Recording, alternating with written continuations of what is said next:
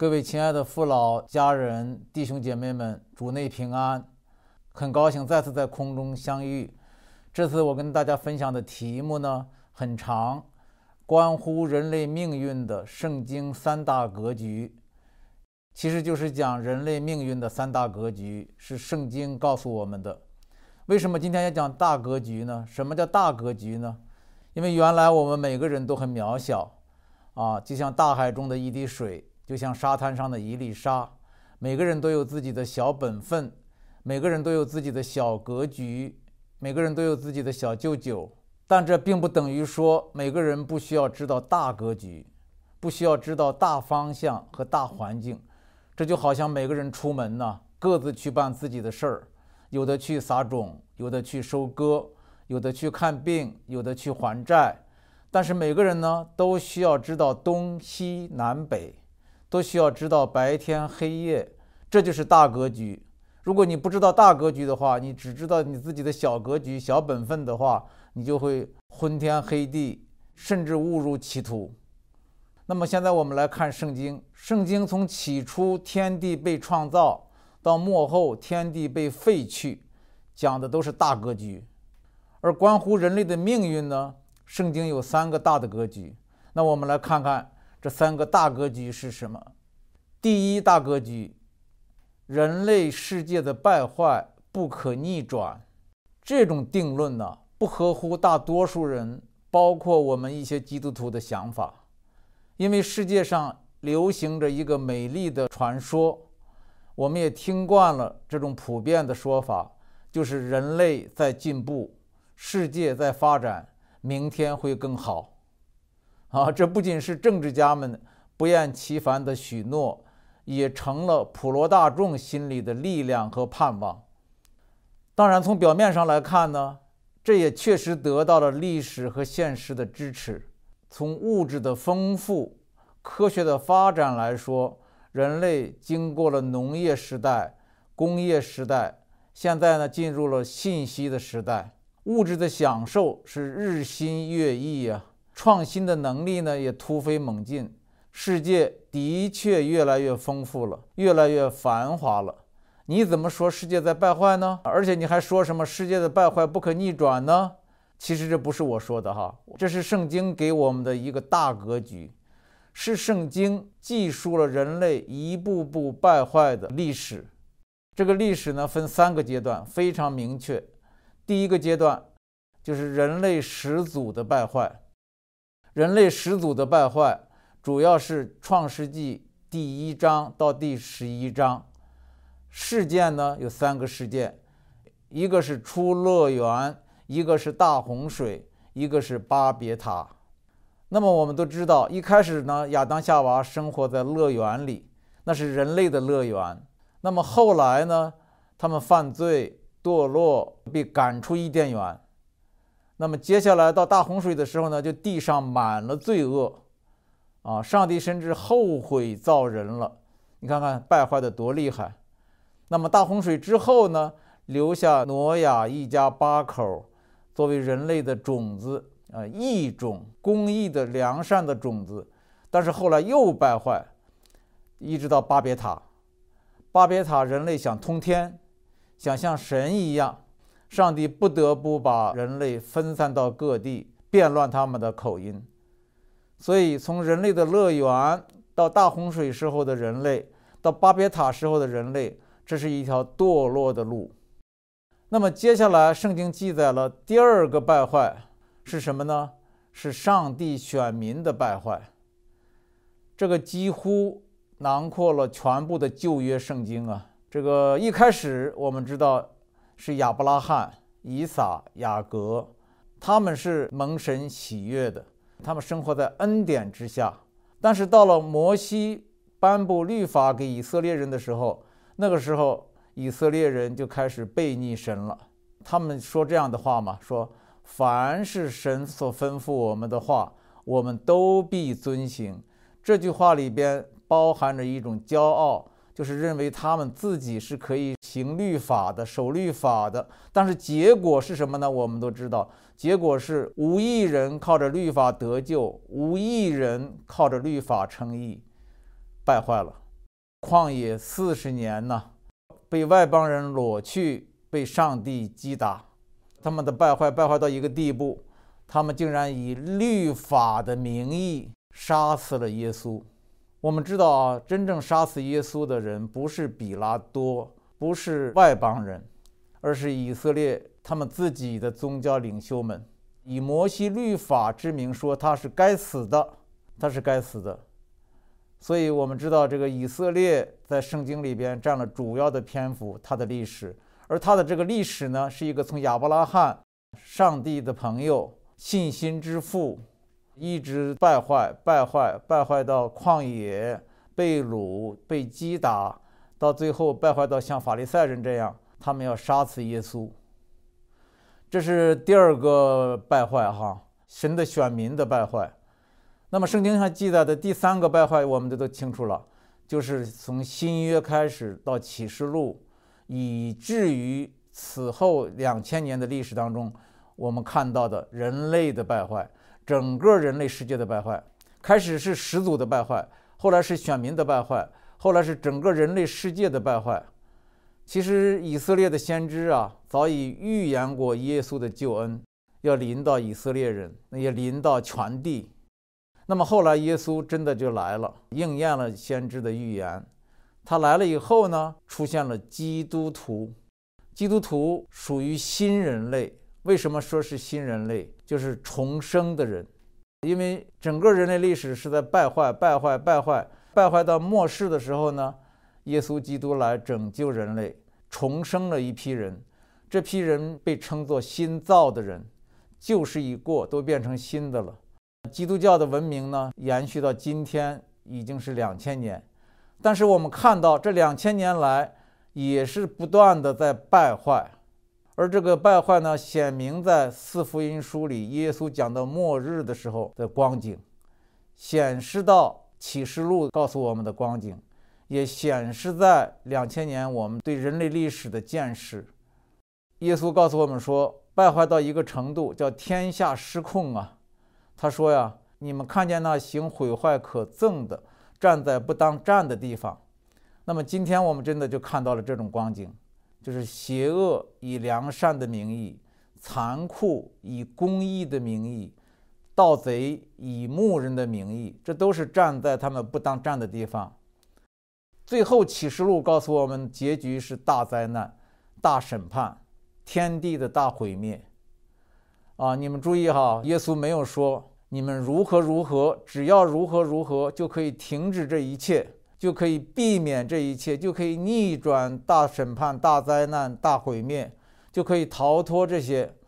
耶稣没有说，他没有说的意思就是你们一定会败坏下去的，一定的。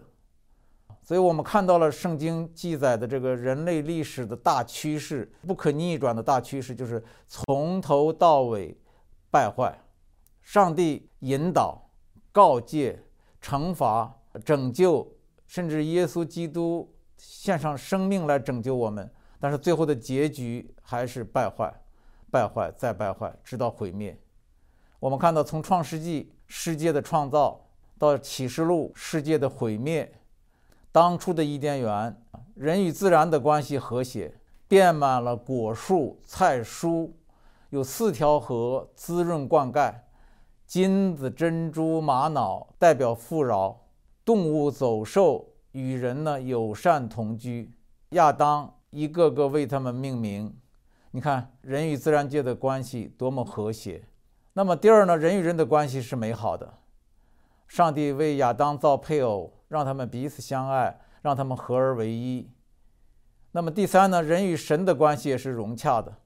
那个时候人以神为中心，耶和华向人说话，人听耶和华说话。他们的沟通是直截了当的，啊，是亲密无间的，赤身露体并不羞耻，这就是那个美好融洽的关系的写照。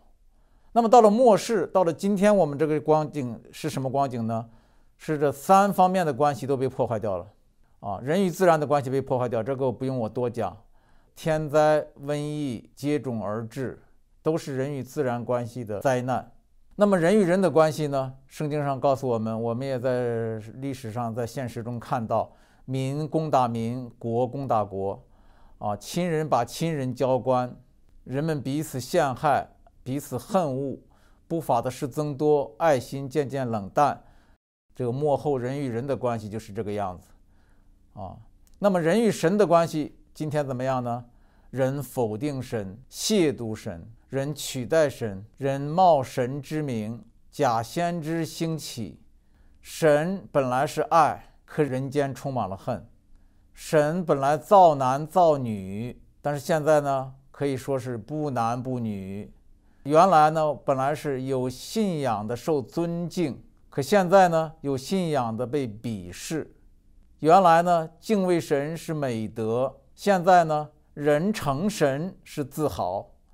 不是吗？我们现在人类动不动就说我们要像神一样，我们可以创造了 AI 呀，啊，这个人工智能啊，所以人类世界败坏的本质是什么呢？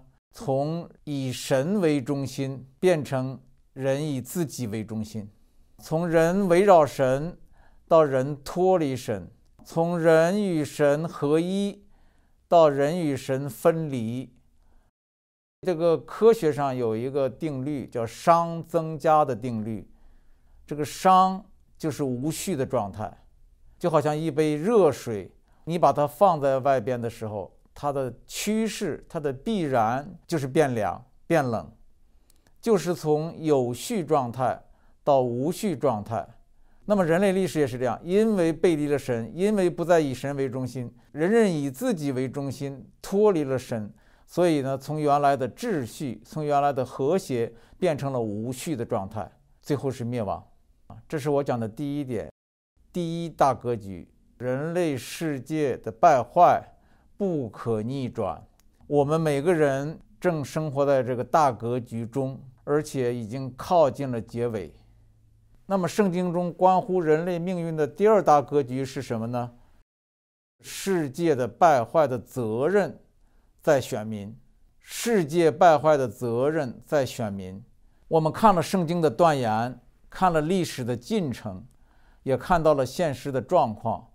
我们确实知道人类的确在败坏，而且呢，我们也认同世界会继续败坏下去，直到末日，直到毁灭。但是为什么这么败坏呢？责任在哪里？原因在哪里？根源在哪里呢？这个很有意思啊。对这个大败坏。而且这个败坏不可逆转的责任的看法非常的不同，也非常的有趣。我们先来看看基督徒的看法。大部分基督徒的看法是什么呢？哎，我们是将世界的败坏归罪于世人，是因为世人不信神、不悔改、不敬虔、违背圣经、不守律法等等等等，是不是？在基督徒的圈子里呀，我们最熟悉的一个声音。就是指责世人的罪，谴责世上的恶。在很多基督徒看来，世界败坏的责任主体理所当然是败坏的世人。这个道理似乎是不言自明的，似乎也是合乎圣经的。其实不然。下面我会谈到，这是基督徒的看法啊。那我们再来看看非基督徒的看法。典型的非基督徒的看法是将人类的败坏归咎于上帝。最著名的一个说法来自哲学家罗素。罗素是一个哲学家，也得了诺贝尔和平奖，影响很大。他写过一本书，叫《我为什么不是一个基督徒》，里边对上帝发出了很多的劫难挑战。其中呢，他说：“上帝难道不能创造一个不败坏的人类吗？他难道不能逆转人类的败坏吗？”啊，罗素还直接的责问上帝：“如果人类世界是你创造的，你又有千万年的时间来完善这个世界，那么难道你造不出一个比孕育出三开党和法西斯更美好一点的世界吗？”他指着猖獗的邪恶责问：“至善的上帝，你在哪里？”他指着无情的灾难责问：“全能的上帝，你在哪里？”他指着遍地的死亡责问。永生的上帝，你在哪里？所以罗素呢就进一步断定，压根儿不存在一个全能又全善的上帝。上帝如果全能，他一定不全善。为什么呢？因为他能做到完美，但是呢，他却没有做到，说明他是不想做到。但是反过来讲，如果他全善，他一定不全能，因为他想做到完美，但是呢，却没有能力做到完美，就让世界这样败坏下去。对人类世界的败坏，我谈了基督徒和非基督徒的看法。那么我还想谈谈新基督徒的看法，因为我刚信耶稣的时候，还是一个新基督徒的时候，也问了很多的为什么。比方说，为什么上帝揭示出人类的罪？却又眼看着人类败坏毁灭呢？这不就像医生指出病人的病，然后说这病不能治吗？可是上帝是全智全能全善的上帝，他不能这么说话呀，因为我们知道圣经的原则就是，上帝没有难成的事，在他凡事都能。这是我作为一个新基督徒的困惑。我相信在很多新基督徒当中啊，也有同样类型的问题。他们不明白全能的上帝为什么看起来在这件事上是无能为力。所以，人类世界的败坏的原因和责任，基督徒呢归罪于世人，非基督徒呢归咎于上帝，而新基督徒呢则陷入困惑，就像我当年。那么，上帝是什么看法呢？这是我要强调的一点。上帝的看法在圣经里。说起来令人惊诧，上帝将人类的败坏归责于选民，是不是令人有些吃惊啊？首先呢，我来说明一下选民的定义。什么叫选民？选民呢，包括犹太人，也包括新约里的基督徒，凡是属灵上亚伯拉罕的子孙，都是神的选民。上帝面对人类的罪恶败坏。在圣经记载当中，他发出了三种责备，都是针对选民的。第一是先知责备以色列人。我们以以赛亚书为例，哈，以赛亚那个时代呢，以色列被外邦人欺负，国土呢大部分给了非利士人，耶路撒冷就像一座孤城啊。国王西西家像一只笼中的鸟。这个时候呢，上帝借着先知说话。不是责备罪恶的外邦人，而是责备敬虔的以色列选民。我们看看以赛亚书的一开篇，从第一章第一节开始，以赛亚得末世，论到犹大和耶路撒冷。天哪，要听；地呀，侧耳而听。因为耶和华说：“我养育儿女，将他们养大，他们竟背逆我。牛认识主人，驴认识主人的槽。”以色列却不认识我的民，却不留意，害犯罪的国民，担着罪孽的百姓，行恶的种类，败坏的儿女，他们离弃耶和华，藐视以色列的圣者，与他生疏，往后退步。你们为什么屡次悖逆，还要受责打吗？你们的地图已经荒凉，你们的诚意被火焚毁，你们的田地在你们眼前为外邦人所侵吞。既被外邦人请覆，就成为荒凉。你们所献的许多祭物与我何异呢？公绵羊的翻祭和肥畜的脂油我已经够了。公牛的血、羊羔的血我都不喜悦。你们不要再献虚浮的供物。香品是我所憎恶的。月宿、节期、安息日和宣召的大会也是我所憎恶的。你们举手祷告，我必遮掩不看；就是你们多多的祈祷，我也不听。听见了吧？当犹太人将愤怒跟咒诅投向不信神的外邦人的时候，神的愤怒和击打却落在了宗教化了的选民头上。旧约呢，其他的先知呢，也都相仿。这到底是为什么？为什么外邦人犯罪，外邦人行恶，外邦人欺负选民，而上帝责备的却是选民？这是为什么？原因呢？我们后面会谈。这是圣经里记载的第一个责备，对选民的责备。那么，圣经记载的第二个责备是什么呢？是耶稣责备法利赛人。我们看耶稣啊，他面对末世的大奸大恶、大败坏，在人类大灾难来临之际，耶稣斥责的是谁呢？说来也是令人惊诧，他没有斥责各式各样的罪人，他没有斥责税吏、娼妓、强盗，他反倒斥责敬虔的法利赛人、文士、律法师和祭司们。大灾难的宣告呢，是在二十四章。那么在宣告大灾难之前的二十三章里，耶稣斥责了这些宗教领袖们、这些宗教人们，他一一的列数了这些宗教人。这些选民的领袖的八祸，这八祸针对的是什么呢？主要是假冒为善、自以为义、抵挡恩典、瞎眼领路。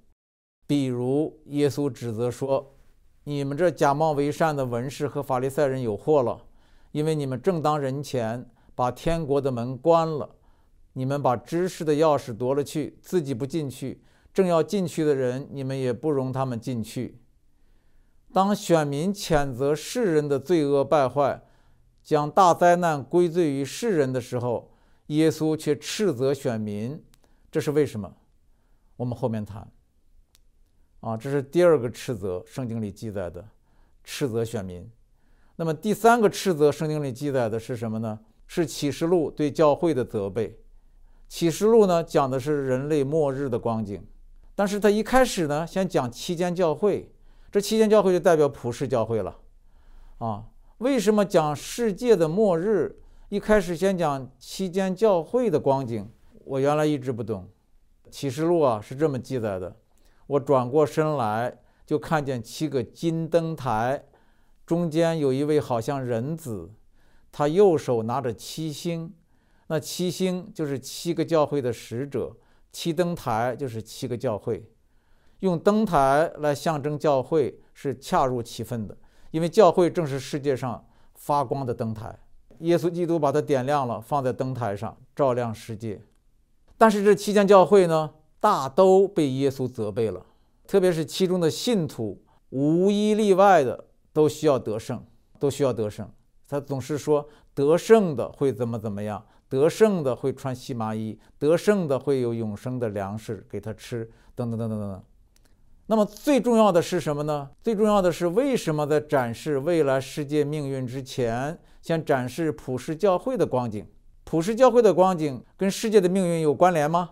启示录里的耶稣先叫约翰看了教会的光景，然后呢叫约翰看世界末日的结局。很明显，他是把教会跟世界连接起来了，说明两者有直接的关系。圣灵向众教会所说的话，凡有耳的就应当听。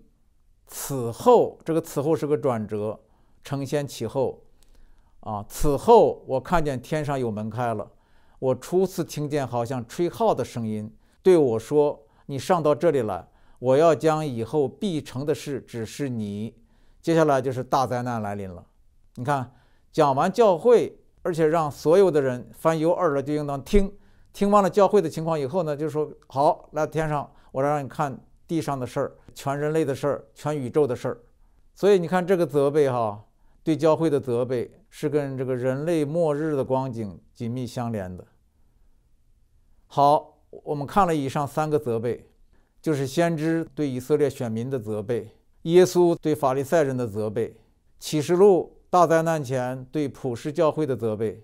那么我们看到这三个对选民的责备以后，我们就应该反省，就应该联想，就应该意识到。意识到，当我们的目光关注于世界的时候，上帝的目光关注的却是我们，是他的儿女，他的选民。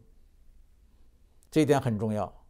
当我们为世界的罪恶和败坏而愤怒的时候，神的愤怒却向我们发出来，神的责备却临到他的儿女，他的选民。这是为什么？我们知道，神做事总是有道理的。现在就让我们来看一看人类世界败坏，上帝却责备选民这件事儿有什么道理？道理在哪里？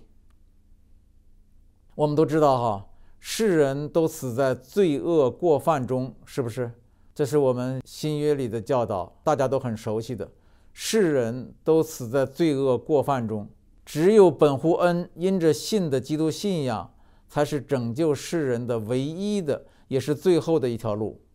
但是呢，这条路呢却被这条路上的人，被选民中的宗教徒们堵死了。怎么堵死的呢？就是在耶稣赦免的地方，他们定罪；在耶稣爱人的时候，他们论断人；在耶稣施恩典的地方，他们高举律法来抵抗。耶稣不顾一切的救人，他们就抵挡和谋杀耶稣。不仅两千年前这事儿发生在耶路撒冷，两千年来、两千年中，直到今天，其实宗教一直在抵挡恩典，一直在抵挡。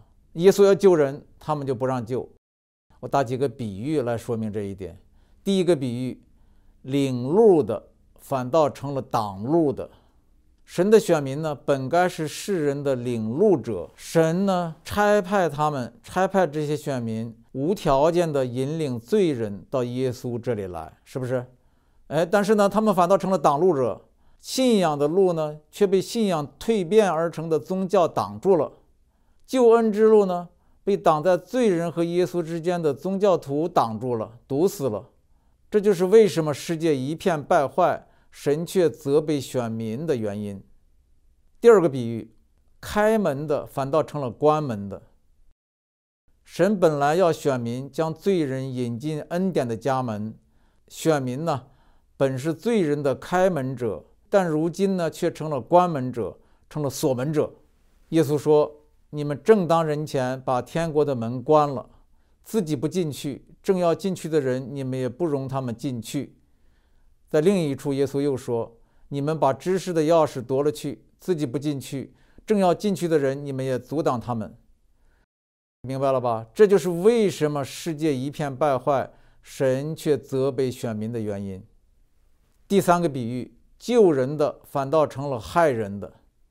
世人的罪恶就像大海，他们在大海中挣扎溺水，快被淹死了。神呢就叫选民驾着救生艇去救他们上船，但是这些选民呢却不去拉罪人们上船，反而站在船上指责他们，定罪他们。我们这些选民呢本应该不管三七二十一啊，先拉这个落海者上船，但是却要求他们呢向岸边游泳，说你们要会游泳，你们要有好行为，凭着你们的行为给你们下定论。这实际上就是将耶稣十字架上完成的白白的恩典退回到偷换成律法，认定罪人最终只能凭行为说话，凭行为定他的死活，让他游泳嘛，凭自己的游泳，而不是上这个恩典的方舟。结果是船上的人数不增加，反而减少，在罪恶中淹死的人越来越多，连很多选民他自己呀。也是靠自身的力气，靠自身的游泳技巧来游泳得救，很痛苦，很劳累，很疲乏。在这种情况下，在这种时候，神怎么能不责备无知的选民们呢？在这种时候，这种情况下，难道神会责备在大海中挣扎的快被淹死的人们吗？啊，这种时候，这种情况下，神责备的一定是那些奉差遣本应该乘着船。去救人的选民们，所以保罗说过一句话：“我若不传福音，就有祸了。”什么祸啊？见死不救之祸。明知道耶稣的恩典是白白的，你却加了很多条件，让他们承受不起，让罪人进不来。这就是为什么世界一片败坏，神却责备选民的原因。第四个比喻，发光的反倒没有了光。耶稣对选民说：“你们是世界的光。”其实信仰就是照亮世界的灯台。如果世界有光，这光是来自灯台；如果世界黑暗，如今的世界就是黑暗，责任不也在灯台吗？想一想啊，世界黑暗，上帝要照亮他，他会怎么办？他的手不会伸向世界的，他的手会伸向灯台去点亮灯光。这就是为什么耶稣复活以后啊，他找的不是世人。不是大祭司，不是比拉多，也不是尼格迪姆，他找的是十二门徒。那么今天也是这个光景，今天他要找的也是他的门徒。他不去责备世界，他要责备他的门徒。如今世界发黑呀，我们怎么能一味的责怪世界没有光呢？嗯，要知道世界发黑的根本原因就是你没发光，光源是在耶稣基督身上，而你是通耶稣基督的，耶稣基督是借着你我发光的。在世界上，那么如今世界腐烂，选民，我们怎么能够一味的责怪世界没有盐呢？别忘了，耶稣说我们就是这盐呐，失了味儿是我们的责任呐。选民本该是世界的光和盐呐，这就是为什么世界一片败坏，神却责备选民的原因。总之，耶稣是道，道成肉身，是活在人间的道。选民呢，既然是得道、传道、见证道的人。那么，如果道行于天下，功在选民；如果道不行于天下，过也在于选民。这就是为什么世界一片败坏，神却责备选民的原因。这是我讲的第二个大格局哈，我讲了两个格局了。第一个大格局是人类世界的败坏不可逆转；第二个大格局是世界败坏的责任在选民。我想大家都听明白了。那么第三个大格局，我来跟大家分享：选民的偏失是偏离耶稣。对了，我们说世界败坏，选民要承担责任。选民错在哪儿了？选民错就错在偏离了耶稣基督。这里我来讲一讲自己信耶稣三十年来的一点心路历程啊。我本来是学哲学的，读过一些神学书，也了解一些基督教。但是我从来是无动于衷，认为我自己不需要他。那到了美国以后呢？我第一次接触到基督徒，第一次读到福音书，第一次亲口尝到耶稣有血有肉的生命。那个时候啊，真有一种欣喜若狂的感觉。当耶稣在我眼前发光的时候，我才突然意识到，原来我一直生活在黑暗中。耶稣太伟大了，太美妙了。这个生命，这个活生生的有形有体、有血有肉的生命，太伟大、太奇妙，啊，远远远远胜过一切的知识上的书、理论上的书。书不能感动我的，耶稣的活生生的生命感动了我。理论不能打动我，但是耶稣的生命打动我。我在耶稣身上真的看见和感受到了上帝，所以我说我是冲着耶稣信耶稣的。但是呢？我第二年开始读神学院，就遇到了一些困惑。读了神学院有很多收获啊，但是有一点点遗憾，就是信仰的焦点好像越来越模糊了。因为知识多了嘛，面儿摊得太宽了，摊得太大了，各种神学教义啊、宗派传统啊、圣经知识啊、教会事工啊，就像一个汪洋大海。啊，耶稣在其中，不是不在其中，耶稣在其中，但是被稀释了，甚至可以说被淹没了。原本呢，最感动我的耶稣那有血有肉的生命，似乎模糊了，不见了。剩下的呢，特别显眼的，就是干巴巴的几条筋，就是一些教义。所以我就开始反思，不得不反思，因为基督教，西方基督教的无力跟衰退啊，早就是个不争的事实了，很多人都在反省。啊，我作为一个三十六岁才信耶稣的学者，经过三十年在基督教内部，清楚地发现，基督教软弱无力和衰退的根本原因就是偏离耶稣。其实这很容易理解，根本不需要解释，任何一个基督徒都能理解，因为耶稣说过，亲口说过，离了我，你们就不能做什么，只能像被剪下来的枝子丢在地上枯干，人拾起来扔在火里烧了。现在西方的一些教会啊，真的是这种光景，社会根本不睬你，不能影响社会了，被社会同化了。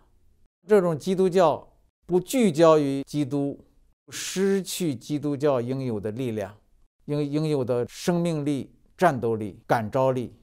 那么导致的结果呢，是三个没有：第一，我们身上没有耶稣的爱，没有恩典。没有无条件的爱，因为只有无条件的爱才叫做恩典，是不是？有条件的爱我们人人都有，但是呢，恩典像阳光、像雨水、像空气、像大地。耶稣爱义人也爱罪人，爱好人也爱歹人。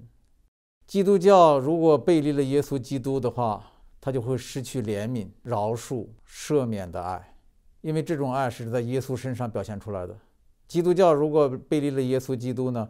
也就没有牺牲、忍耐、舍己的爱，这样一种爱只是从耶稣来的。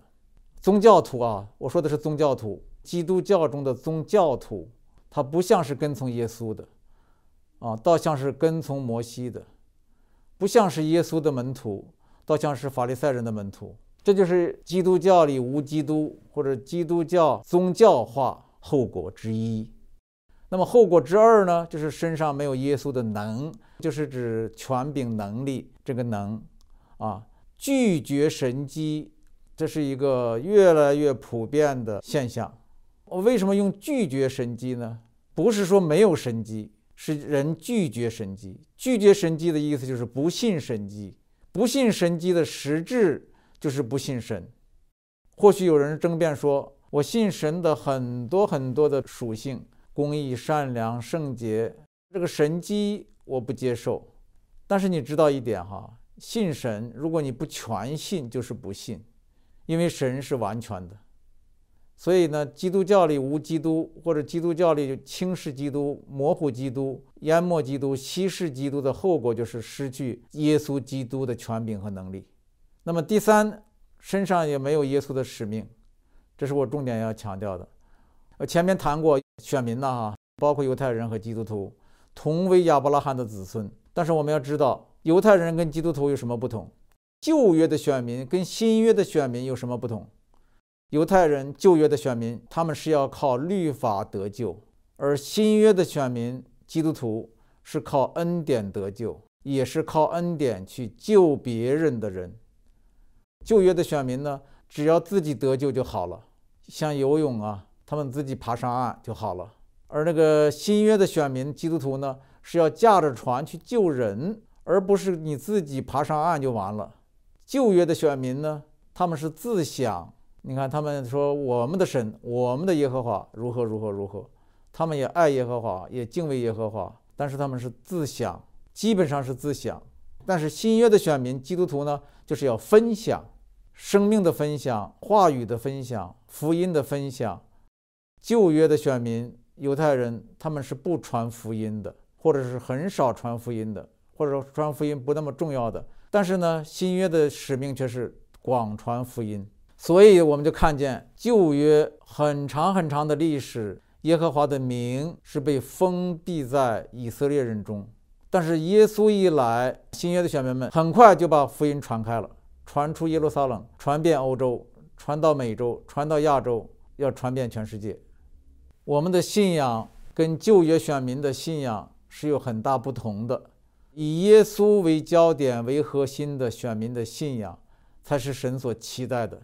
这样的选民的信仰，才能成为世界的光，驱散黑暗；才能成为引路者，吸引罪人跟随；才能成为开门者，迎接浪子回家。才能成为用生命来见证神的道的人。那么反过来讲，哈，选民的信仰如果不是以耶稣为焦点，不是以耶稣为核心，信仰就丧失了信仰的价值，灯台上就没了光，救恩之路就被堵了，家里的门就被关了。所以圣经断言，人类世界的败坏不可逆转，根本的责任在选民身上，而选民的偏失和失败就在于偏离耶稣。所以，耶稣成了焦点，耶稣成了人类历史命运的转折点。因为天下人间除他以外别无拯救，因为他是唯一的门，唯一的道路、真理、生命。因为生命全在他里头，因为离了他，我们就不能做什么。这些是基督教信仰最最最最基本的原则，我想大家都清楚的。好，刚才我讲了三个大格局。第一个大格局，人类世界的败坏是不可逆转的。第二个大格局是人类世界败坏的责任在于选民。第三个大格局是选民的偏失就在于偏离了耶稣。最后呢，我跟大家讲一点结语，就是我们这些选民，新约的选民，基督徒在末后日子的使命是什么？第一大格局是人类世界的败坏不可逆转。那么，既然如此，我们就不要把希望寄托于这个世界了，就不要期待和追求世界的升华了，就应该放弃对世界的美妙幻想了。这个很重要。我们有时候身为选民，我们却跟世界的想法一样，我们认为世界是美好的，明天会更好，等等等等等等，所以我们就违背了圣经讲的第一个大格局啊！真正的基督徒啊，要放弃对世界的美妙的幻想了啊，转眼定睛耶稣，定睛在他的身上。第二个大格局是刚才我们谈到了，世界败坏的责任在选民，上帝责备的是选民。既然如此，我们作为选民，就不要再一味的责怪世人了。就应该好好的反省反省自己了，是不是？这是明明白白的。所以在末日来临的时候，每个基督徒都要少指责别人，多反省自己，看看神的责备在我们身上的责备。第三个大格局是选民的偏失，是偏离耶稣。既然如此，我们作为选民就应该寸步不离耶稣，认清、看准。持守在这个末日的方舟里，而且要承担使命，为罪人们打开方舟之门，彻底疏通耶稣救恩的路，点亮耶稣救恩的灯。正像以赛亚书说的：“兴起发光，因为你的光已经来到，耶和华的荣耀发光照耀你。看呐，黑暗遮盖大地，幽暗遮盖万民，耶和华却要显现照耀你，他的荣耀。”要现在你身上，万国要来救你的光，君王要来救你发现的光辉。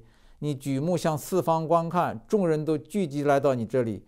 你的众子从远方而来，你的众女也被怀抱而来。启示录中讲到身穿白衣的人，他们之所以得胜，总归就是一点：靠羔羊的血见证神的道。他们不惜自己的生命。至死见证神的道，也就是见证耶稣，这就是末日选民的使命。其实耶稣早就办不过这个大使命，就是传福音给万民。今天看来，我们做选民的传不传福音，承担不承担这个大使命，真的是关乎人类命运的大格局中的关键的一环。这话说起来好像很夸张，把我们自己看得很重。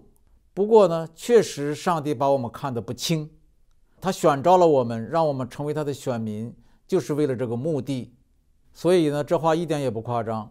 我们传不传福音，甚至我们怎么传福音，我们传什么福音，传的是不是耶稣基督他自己，这件事关乎人类的命运。这话真的不夸张。我们是上帝所拣选的，我们是上帝所看重的。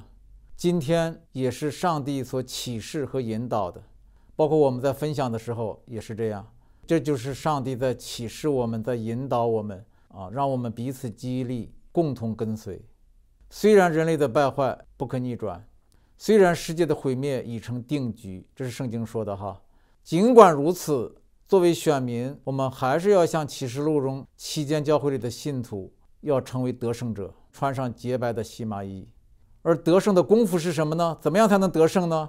就是至死见证神的道，忍耐到底。